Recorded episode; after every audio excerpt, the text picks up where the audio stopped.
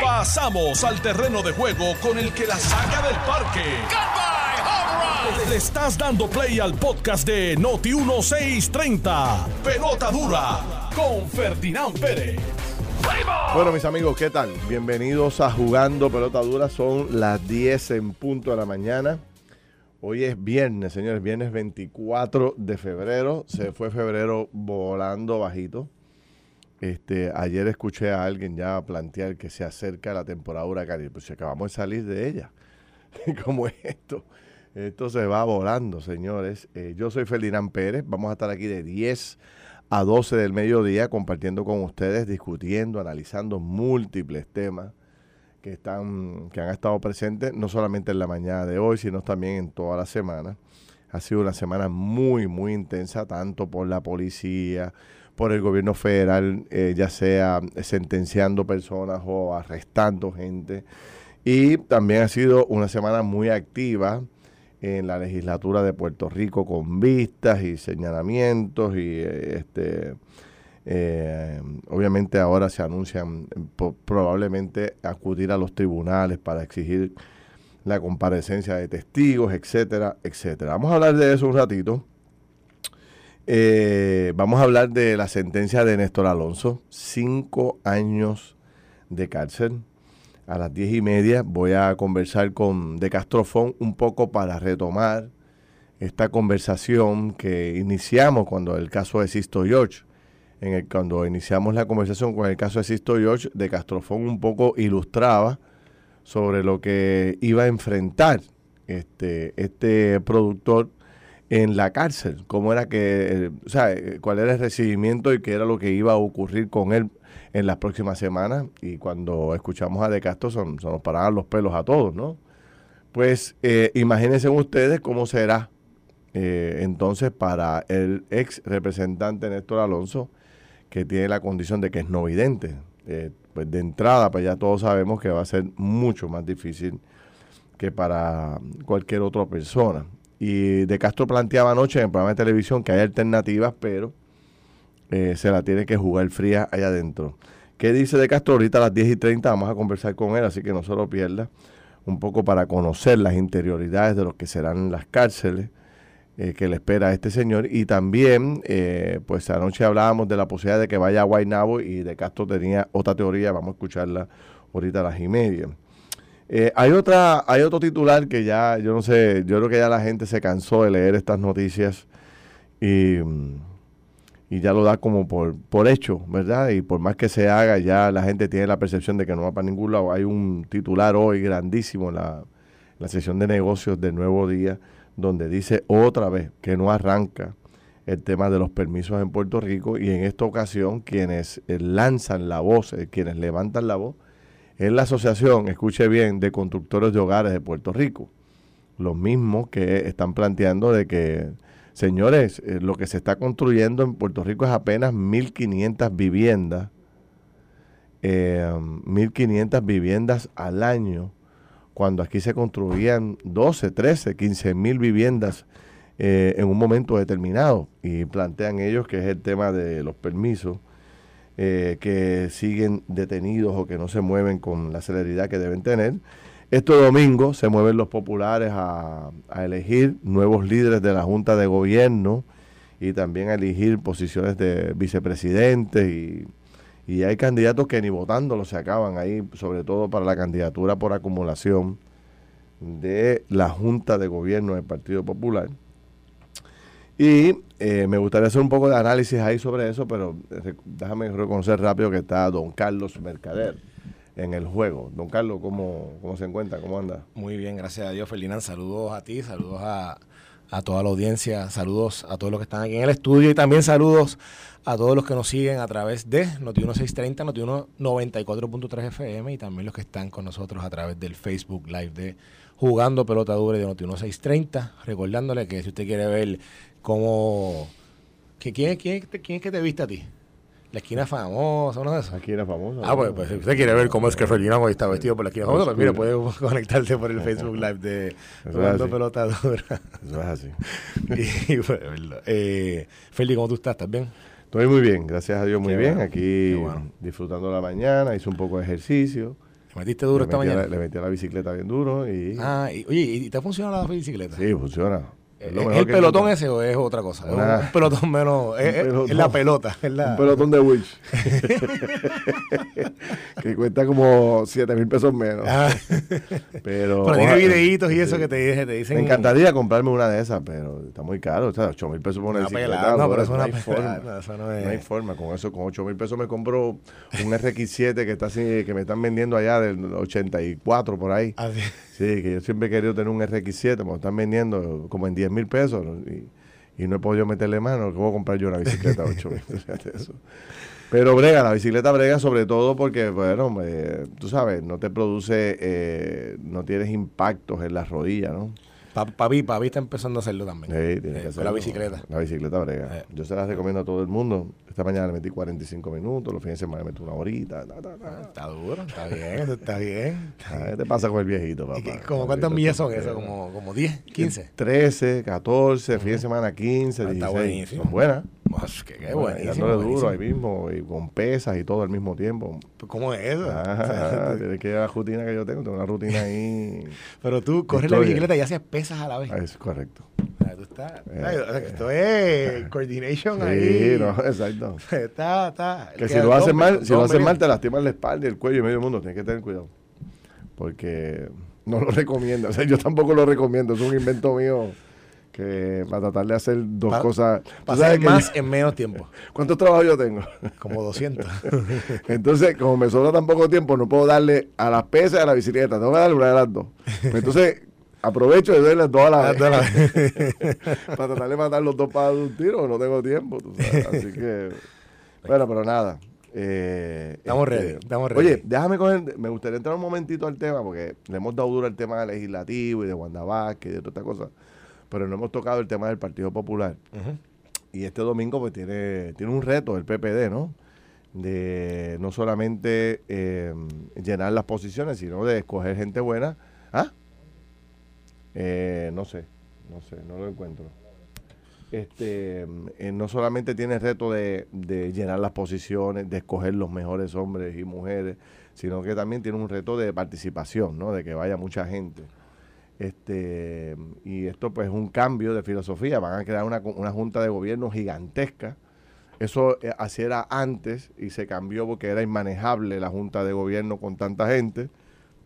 Estuvieron un tiempo larguísimo con una cantidad mucho más reducida de miembros de la junta, pero han decidido volver a ampliarla y ahora va a ser una junta gigante, creo que son 40, 40 y pico de personas, una cosa bien, bien difícil de manejar después. Veremos a ver cómo les resulta.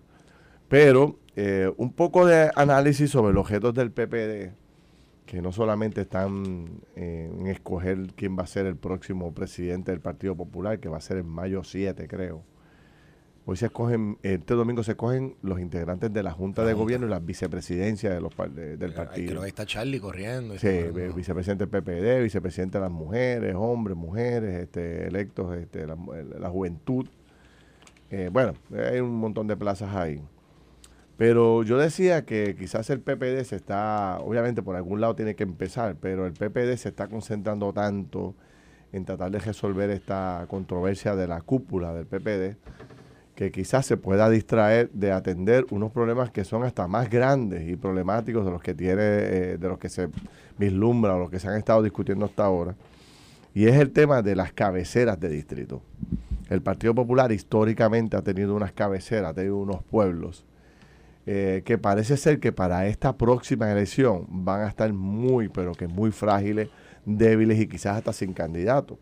Por ejemplo, el caso de el, pueblo más sólido y el distrito más sólido que tenía el Partido Popular es Mayagüez. Y ya sabemos que José Guillermo Rodríguez, bueno, pues está atravesando por acusaciones, está suspendido. Yo no sé cómo se está reorganizando el Partido Popular allá quién puede quedar, eh, coger la alcaldía y tener la fuerza que tenía José Guillermo, que con su triunfo provocaba que, ganaran el Senado y la Cámara. O sea, provocaba unos arrastres de otros candidatos que provocaban tener eh, ganar mayoría en Cámara y Senado. La, el distrito de Guayama, con el arresto de Eduardo Cintrón, aunque hay un alcalde nuevo, Eduardo era una figura que, que permeaba en todo el distrito, una persona muy reconocida. El alcalde entrante es una, un alcalde muy bueno, pero no tiene esa proyección que tiene para jalar votos para los otros pueblos y para las candidaturas de representantes y senadores. Lo mismo ocurre con Humacao, este, que ya no está Marcelo Trujillo, que no hay una figura fuerte al frente del Partido Popular, que el que estuvo por un tiempo en sustitución de Marcelo perdió el distrito. Este, así que eh, es un distrito importante. Y suman a eso las controversias en Ponce, que el alcalde está metido en muchas controversias y también se dice que se está investigando. El de Arecibo, que ha estado metido en múltiples controversias recientes también.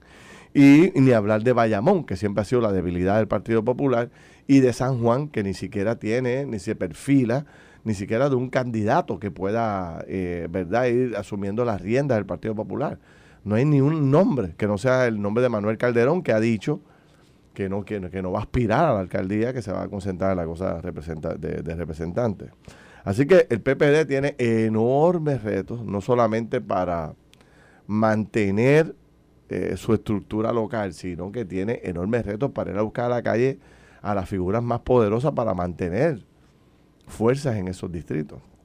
Así que tiene un reto inmenso. El que salga electo tiene nada más y nada menos que eh, de las primeras encomiendas, no son, no son solamente la de buscar chavos, la de reparar este, la estructura este, política, la de eh, mantener el edificio, pagar la luz, el agua y todas las demás cosas que le caen en la falda el día que gane, sino que tiene seis distritos descabezados, básicamente.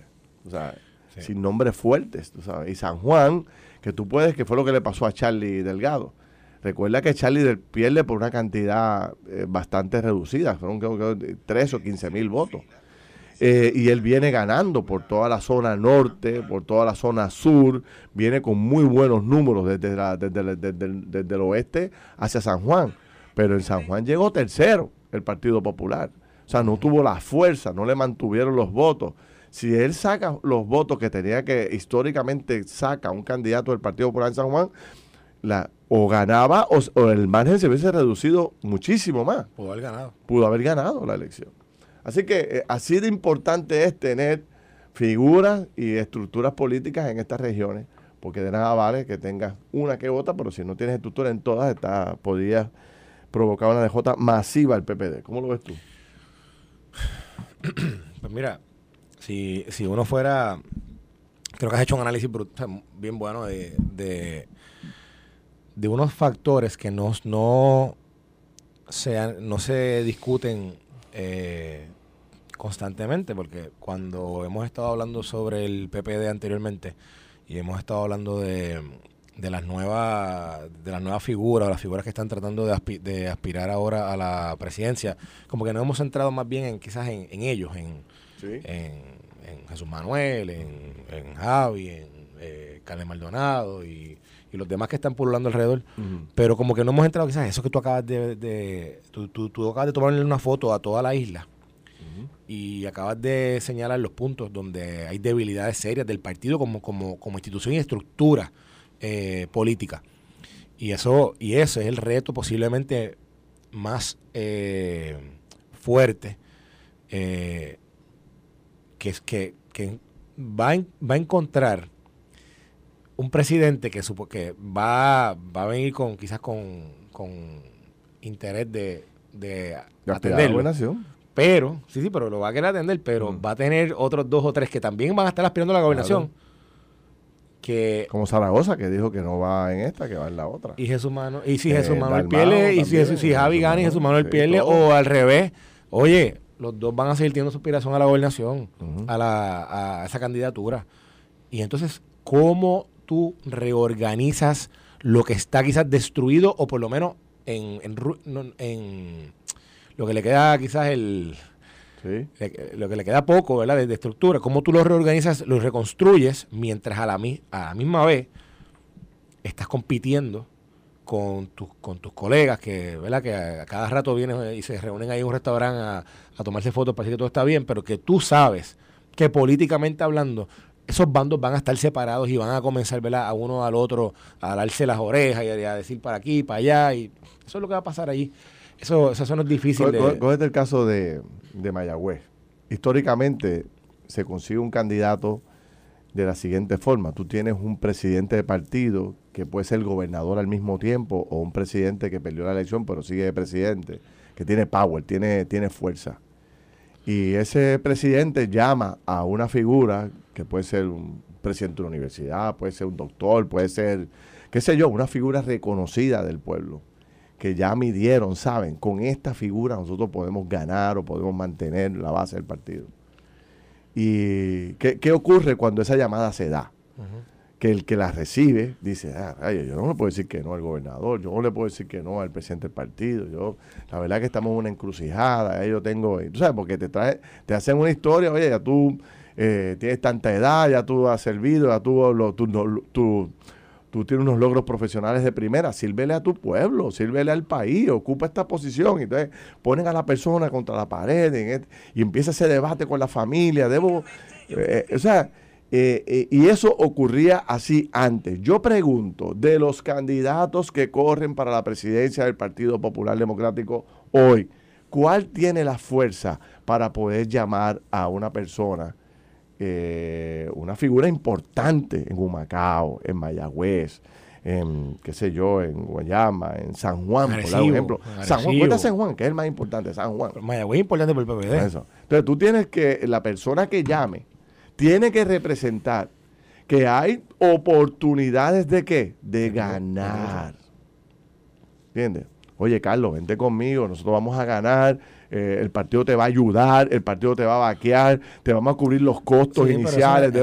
Pero, ¿qué, se, ¿qué, puede ofrecer ese candidato del Partido Popular? Si el Partido Popular está en quiebra, no tiene nada, no, está en el poder. Dinero, no tiene ni dinero. No tiene dinero. No tiene dinero. O sea que tú para conseguir una figura fuerte, no le, o sea, va a ser difícil porque no tienes nada que ofrecerle. Que no sea, venga a servirle a tu país. Pero el partido como institución, no puedes contar con él.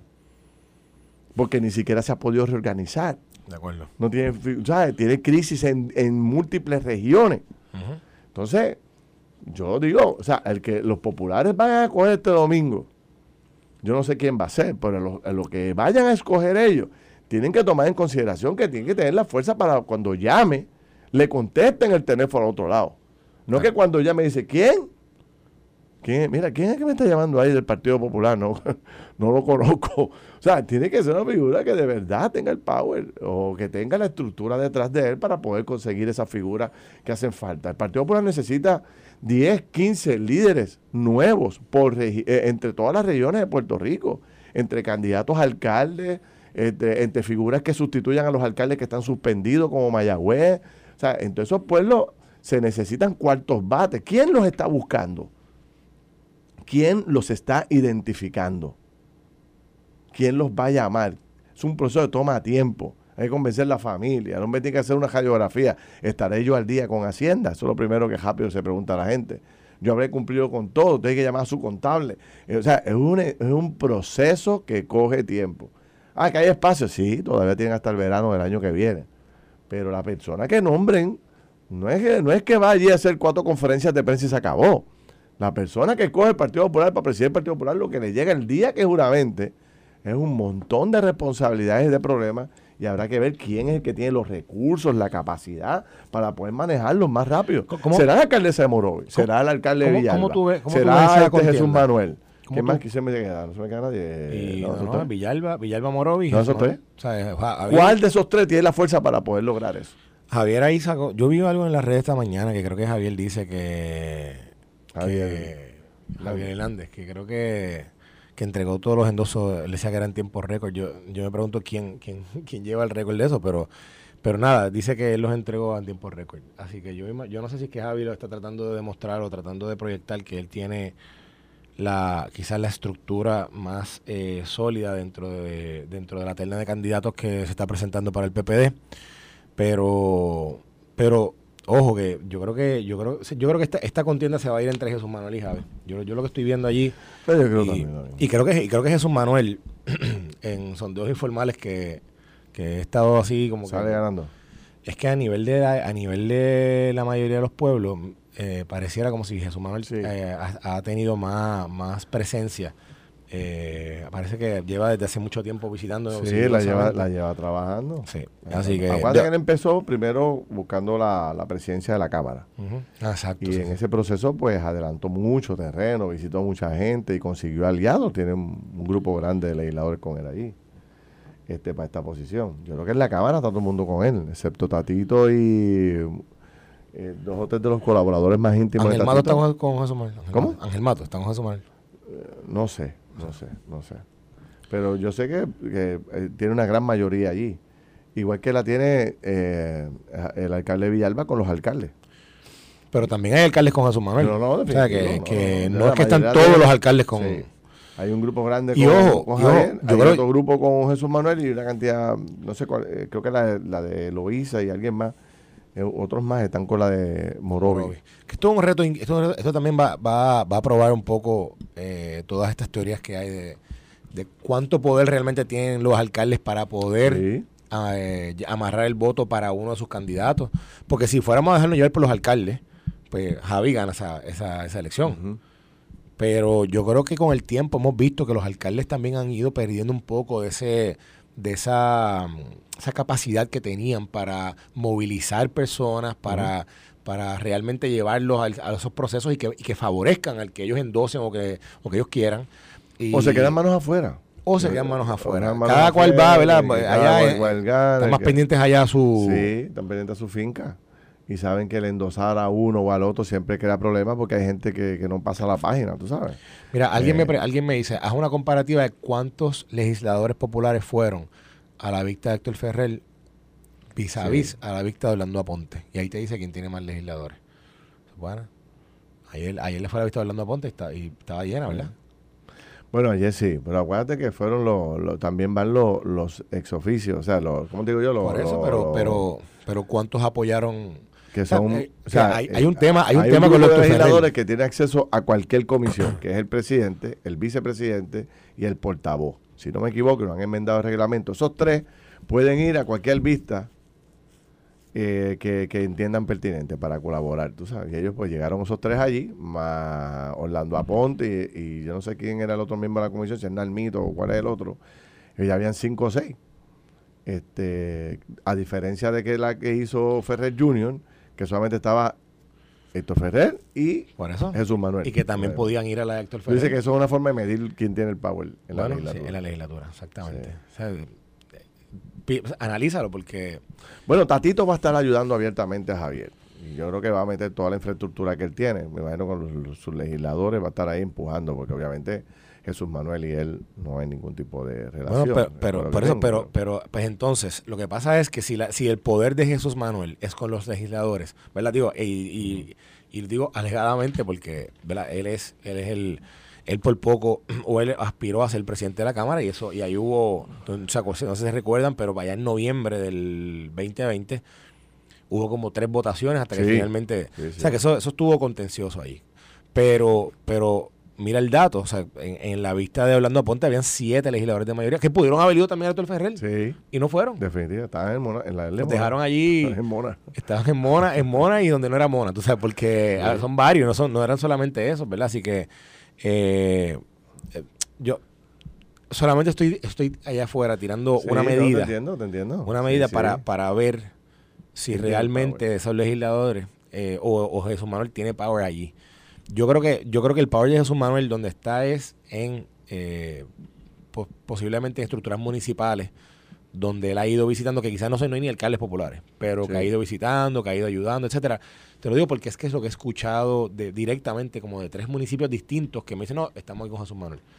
Eh, pero por otro lado, sé también que Javi se ha movido muy bien. oye, Javi tiene, y tiene a Tatito detrás. No sé si Tatito lo está diciendo públicamente, pero ponle que tenga a Tatito detrás. Eh, nada más por, nada por ser el, rival de, la gente de, la gente José Luis Dalmau también en esta etapa va a estar apoyando a Javi. ¿Tú crees? bueno, pues acuérdate que Jesús Manuel le ha dado con todo a la presidencia del partido, a Dalmau. O sea, han estado planteando públicamente las deficiencias, este, acusaron a Dalmau de 20 cosas con los cambios de fecha. el que tomó la batuta inicialmente cuando hicieron cambiar de posición a Dalmau fue Jesús Manuel, que le cayó arriba el proceso, que era antidemocrático. O sea, no creo que la gente de, Jesús, de José Luis Dalmao esté más pero, le, cayeron, cayeron los dos, pues. Javi, Javi también le cayó a palo. Yo me, ¿no te acuerdas que cuando sacaron, además sacaron hasta una carta creo que juntos, Sí.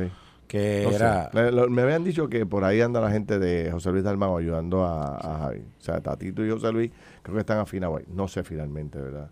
Eh, cómo se mueva esto, pero va a ser una prueba de, de poder, de, de quién tiene el power eh, dentro del PPD, eh, de- dependiendo quién gane, ¿no? Así que va a estar interesante y después de los compromisos que ocurren posterior a la elección. O sea, los que pierdan, van a unirse en este proceso o se van a quedar velando huida para coger en la otra. Todas esas cosas van a afectar eh, lo que viene y eh, postergar la agenda que te dije que es importante, que es de conseguir eh, cómo llenar esas plazas que están vacantes o que están interinas en estos momentos. Estás escuchando el podcast de Pelota Dura, en Noti1 con Ferdinand Pérez. Regresamos aquí a Jugando Pelota Dura, son las 10 y 35 de la mañana. Eh, yo soy Ferdinand Pérez, aquí está don Carlos Mercader y estamos eh, analizando diferentes temas, pero quiero entrar ahora eh, en una conversación que sé que la gente valoró mucho cuando lo hicimos por primera vez con el caso de Sisto George, donde mm, eh, el ex senador Jorge de Castrofón planteaba y reconocía todos los retos eh, que iba a, a enfrentar Sixto George cuando entraba a la cárcel. Y cuando los narró, se le pararon los pelos a todo el mundo. Y lo tengo en línea telefónica para hablar ahora de lo que podría estar pasando con Néstor Alonso, una persona no vidente cuando llegue a la cárcel. Jorge, saludos, buen día. Bueno, saludos a, a todos, Ferdinand, saludos a Mercader, un placer estar con ustedes. Saludos, Jorge, saludos. Bueno tenerte aquí. Un abrazo. Oye, Jorge, este, un poco, ¿verdad? Este, yo, yo decía y vuelvo a repetir, eh, tus declaraciones la última vez que viniste aquí, pues, pues retumbaron por todos lados.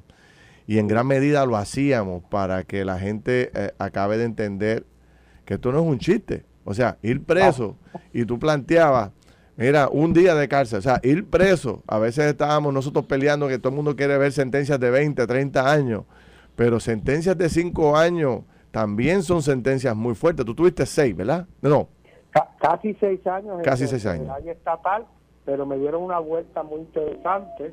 Estuve en siete estados de los Estados Unidos, en ocho cárceles federales, y en Puerto Rico estuve en dos cárceles estatales hasta que llegué a la 501, 705 que uno entra. O sea, fueron 10 cárceles que visité eh, siendo este, un confinado.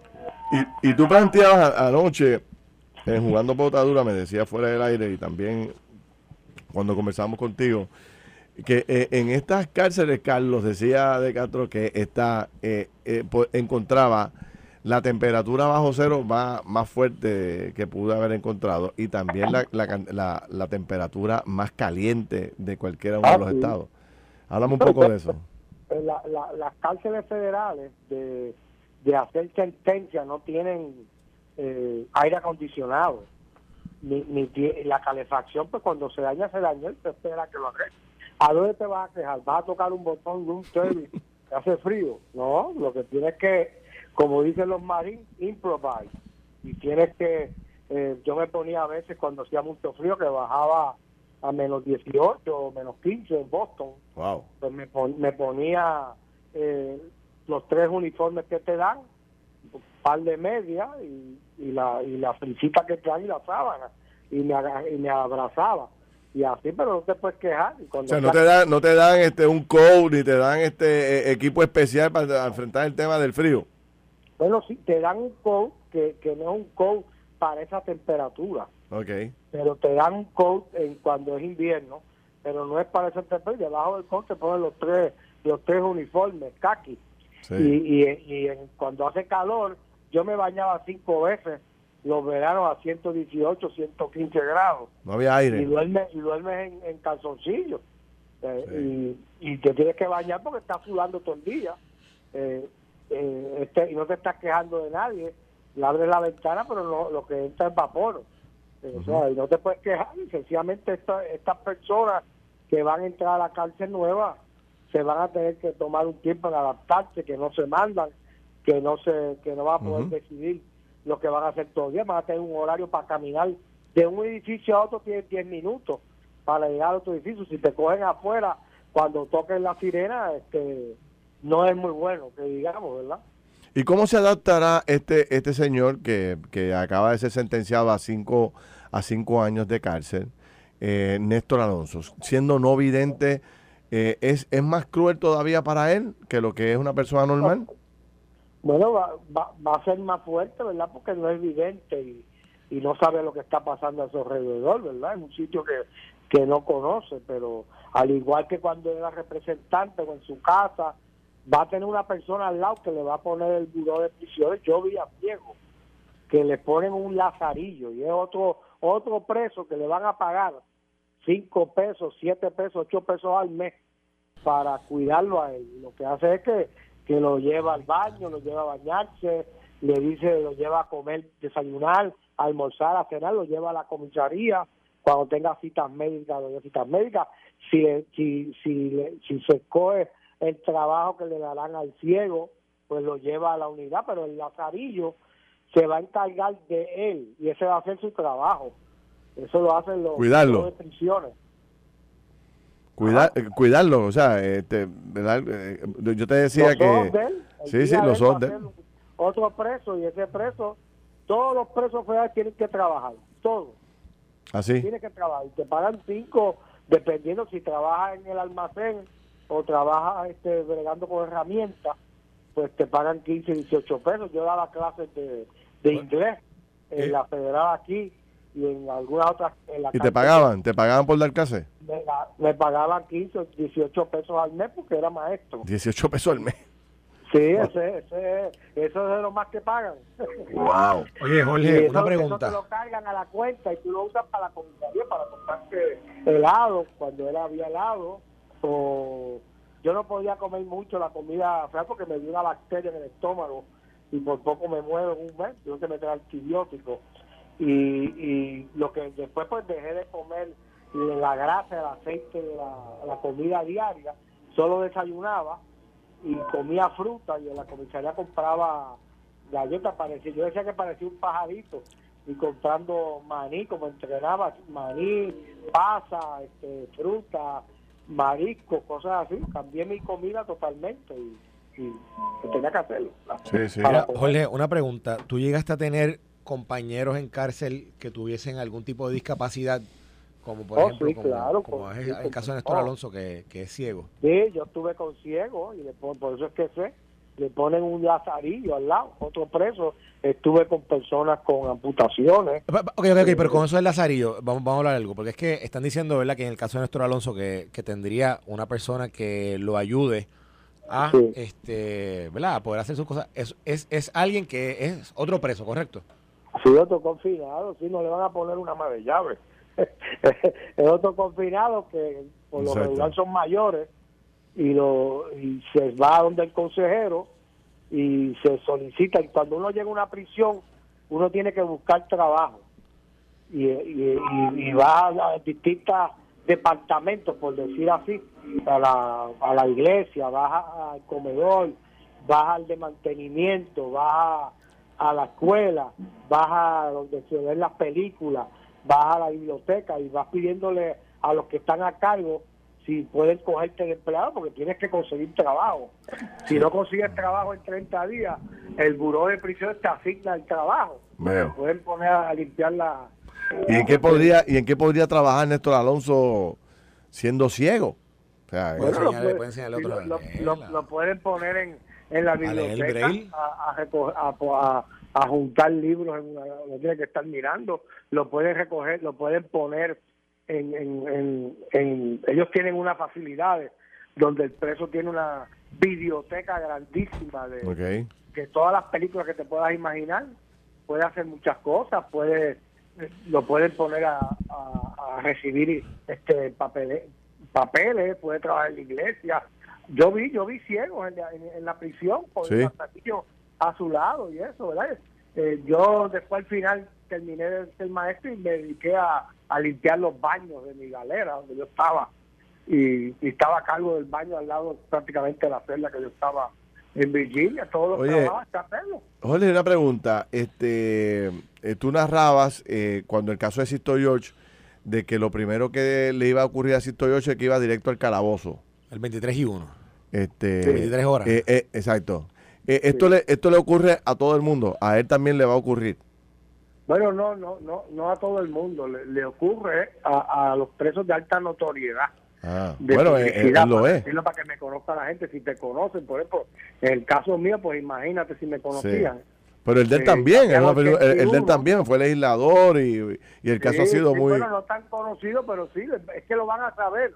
Lo- cuando digan allí, lo primero que van a hacer cuando él llegue a la prisión que llega, Ajá. es que hay un preso que se encarga de dejarle saber a los que dirigen el grupo musulmán, el grupo de los de los de color, el grupo de, de los hispanos, el grupo de los mexicanos que están ahí incluidos, eh, el Puerto, si es puertorriqueño, los blancos, los child molesters, todos, todos, todos tienen grupos y siempre hay un líder. Pues lo primero que hacen se meten en la computadora federal, buscan tu caso, tu nombre que, y el número que tienes de preso, y en cinco minutos ya saben por qué tú estás allí. No me diga, en serio. Oh, sí, entonces Wow. ya pues siempre alguien te va a tener envidia porque tú eras senador. A mí me decían senador, ¿Ah, sí? representante, tenía gente que me odiaban porque era porque era blanco, porque sabía inglés y español, porque hacía ejercicio, porque yo a veces jugaba softball cuando no estaba la cosa tan mala por allá. Después dejé de ir por otras razones. Eh, dejé de hacer pesas donde hacían pesas porque hay que pagar, tienes que pagar 25 pesos para poder hacer pesas y tienes que pagar el que manda la, el área de las pesas, que es un preso. Y no es que tú llegaste ahí y cogiste la pesa, no, tienes que pedir permiso. Y hay unas personas a cargo, por lo general son los, como dicen ellos, los negros, Sí, los que están a cargo de la área de las pesas. Es una cultura y es una vida totalmente distinta. Como yo te decía, tú no le das la mano a nadie, tú no hablas con nadie a menos que te hablen, tú no caminas por el medio de los pasillos, tú caminas la pared para evitar que nadie se te vaya a Eh, eh, en el caso de él, él, él recibiría por parte de los presos un tratamiento distinto al tradicional. Eh, Este, este ciego, pues no, no- lo molestan o, o, o qué sé yo, lo protegen, lo cuidan o No, lo ayudan o, o, se- o le va a pasar lo mismo que a todo el mundo. Bueno, siempre va a haber alguien que te va a tener envidia porque era representante, eh, porque está en un caso de cuello blanco y en el caso de él, pues le robó dinero al pueblo lo- de Puerto Rico, al pueblo de Estados Unidos, ¿eh? ¿verdad? Ese- todas esas cosas caen mal en las prisiones y siempre hay alguien, a mí me pasaba, eh, y siempre llegaba un individuo a, a, a probar a uno y pues, ¿qué, qué uno va a hacer, verdad? Yo recuerdo una vez que no se lo dije a usted, la pregunta que me hizo Denise anoche en el programa, que no pude contestar y me disculpé esta mañana, eh, en el sentido de que me dice, ¿y qué pasó con los empresarios de, esto? Pues mira, yo, ¿qué yo le iba a decir? La pregunta era, ¿qué- ¿cómo te ayudaba y, y qué tú los ayudabas? Pero yo nunca tengo una grabación que dijera, mira, si haces esto me das tanto. Nada, pero eh, poder luchar en el Tribunal Federal en un tipo de caso como el que yo tenía costaba 3, 2.5 millones de pesos. Yo me gasté mío 1.75. Mi papá me dio un montón de dinero, mi padrino, dos o tres amigos. O sea, ya era demasiado, tú sabes. Y eh, es, es bien finito ir a un jurado, como yo le he dicho a ustedes, un jurado puertorriqueño, sudamericano, le apestan estos casos de corrupción de políticos que cometimos Sí. errores y, y siempre vas a perder. El gobernador de la seguridad tenía todo el dinero del mundo y yo siempre he dicho que ese caso era un caso bien flojo en contra de la seguridad. Eh, pero él tenía todo el dinero del mundo, por eso es que se queda como gobernador para poder pagar su libertad. si no- Claro. y no, olvídate de eso. En el caso mío que le estaba contando anoche, yo recuerdo un día que me sacaron de la celda, cerraron toda la celda y me sacaron a mí y me llevaron a la oficina del capitán. ¿Y qué pasa? No, que tenemos que moverlo porque lo van a matar. Digo, ¿quién me va a matar aquí? Estamos todos encerrados. Digo, no, este, eh, señor de Castro, venga conmigo. Me llevaron al calabozo, me llevaron allá y allí me informaron que el juez Sosa había solicitado que chequearan toda la cárcel porque los marchas le habían informado, que son los rumores de los presos, al principio de mi caso, yo expresando, llevaría mes y medio o dos ya en la prisión federal, que iban a pagar dos millones de pesos por matarme dentro de la cárcel. Y yo, pero ¿y quién se me va a acercar a mí allí, verdad? Pero ese- así fue y me dejaron tres semanas en un calabozo en lo que chequearon toda la, por orden del juez federal, toda la prisión para saber quién estaba en contra, si era un rumor, si era verdad o no era verdad. Imagínate tú, si que uno va a hacer nada, esperar a que pase esa situación. Jorge, cinco años, cinco años en la cárcel eh, para una persona ciega. Una eh, noche es mala, para cualquiera, te lo digo verdad. Una noche es mala. Yo, una noche yo le doy las gracias a mi papá y al gobernador Coque, que fui a la Guardia Nacional de Reserva, que hacía ejercicios desde joven, que hice artes marciales, que boxeaba oficial, que boxeaba en el ejército. Una persona normal, que nunca ha hecho un puchón, como yo le digo a algunos amigos míos, desde kindergarten, que nunca ha corrido, que nunca ha tenido una situación que ha tenido que usar su, su cuerpo para defenderse, es algo muy difícil porque todas las cárceles son malas. Sobre todo en Estados Unidos las más malas son las privadas, porque las controlan guardias privados, que no son federales, agentes federales. Y se presta para, imagínate, muchísimas cosas. Y son malísimas, malísimas. Y las estatales, todas las calles. Una, una noche nada más. El primer día que él llegue y se reporte, creo que él se va a reportar. Cuando llegue ahí, lo primero que va a hacer es que le van a poner la esposa y lo van a, se tiene que quitar la ropa y lo van a chequear completo y después le dan el uniforme y sigues caminando. Pero cada vez que se te acerca un guardia y te dice quítate la ropa, te la tienes que quitar o te voy a esposar. Eh, y es arriba y abajo, en los tobillos también, ¿verdad? O sea, es una situación muy difícil. Muy difícil. Que para un ser humano que nunca ha estado en una situación. Digo, es la consecuencia de delinquir. Exacto. Es la bueno, es la consecuencia de, meter las patas, de dejarte corromper y de asociarte con la gente que no te debe asociar. Y tienes que pagar tu precio y no todo el mundo se levanta, ¿verdad? Yo, yo le decía a ustedes que me tardé tres años en arreglarle la mente y empezar a decir, tengo que seguir viviendo, esto va a pasar. Ese proceso emocional, Jorge, ese proceso emocional, ya... es, que, es que todo, yo, a mí me daban pastillas, Sanar, Color, Cerocuel, eh, Conopin, eh, tú te puedes imaginar todas las pastillas que me daban al principio y después cuando me arreglé la mente, todas las tiraba por el inodoro, porque no puedes decir, no me den más nada.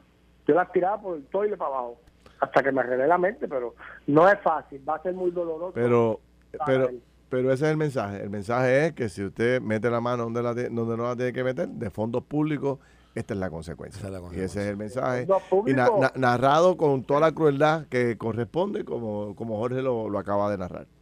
es muy, muy fuerte, muy, fuerte. Yo no le deseo a nadie, a nadie, por eso les decía a usted a la pregunta suya y la pregunta de Denis y Alex anoche, que lo que están haciendo los federales ahora, de que no tan solo le meten mano al funcionario público, al político, al representante, al senador, al alcalde, ahora están cogiendo, como yo decía, al empresario, que el empresario te estaba cucando y te estaba tirando, te estaba metiendo chavitos, te estaba ordeñando, te llevaba a almorzar a los mejores restaurantes, te prestaba su jet privado, te llevaba a su villa en la Romana, en la capital, te dejaba el jet para que lo usara para ir a las islas, para el yate con el capitán. No mm. pagues aquí, yo me encargo de todo eso. Y cuando tú vienes a ver, te crees que eso es normal, pero no te están dando dinero porque tú eres guapo o eres el hijo de Mario y Adolfo, te están dando dinero porque tú los atiendes y porque tú tienes una posición de poder que puedes influenciar para acelerar un trámite o convencer cabildear, pero el representante y senador no puede ser cabildero de empresario, ¿verdad? Y ese es el problema. Jorge, seguimos llegando el mensaje, te lo agradezco, gracias por el tiempo. A ustedes qué bueno que están hablando esto para que el pueblo sienta que hay, hay este, una luz al final del camino. Exactamente.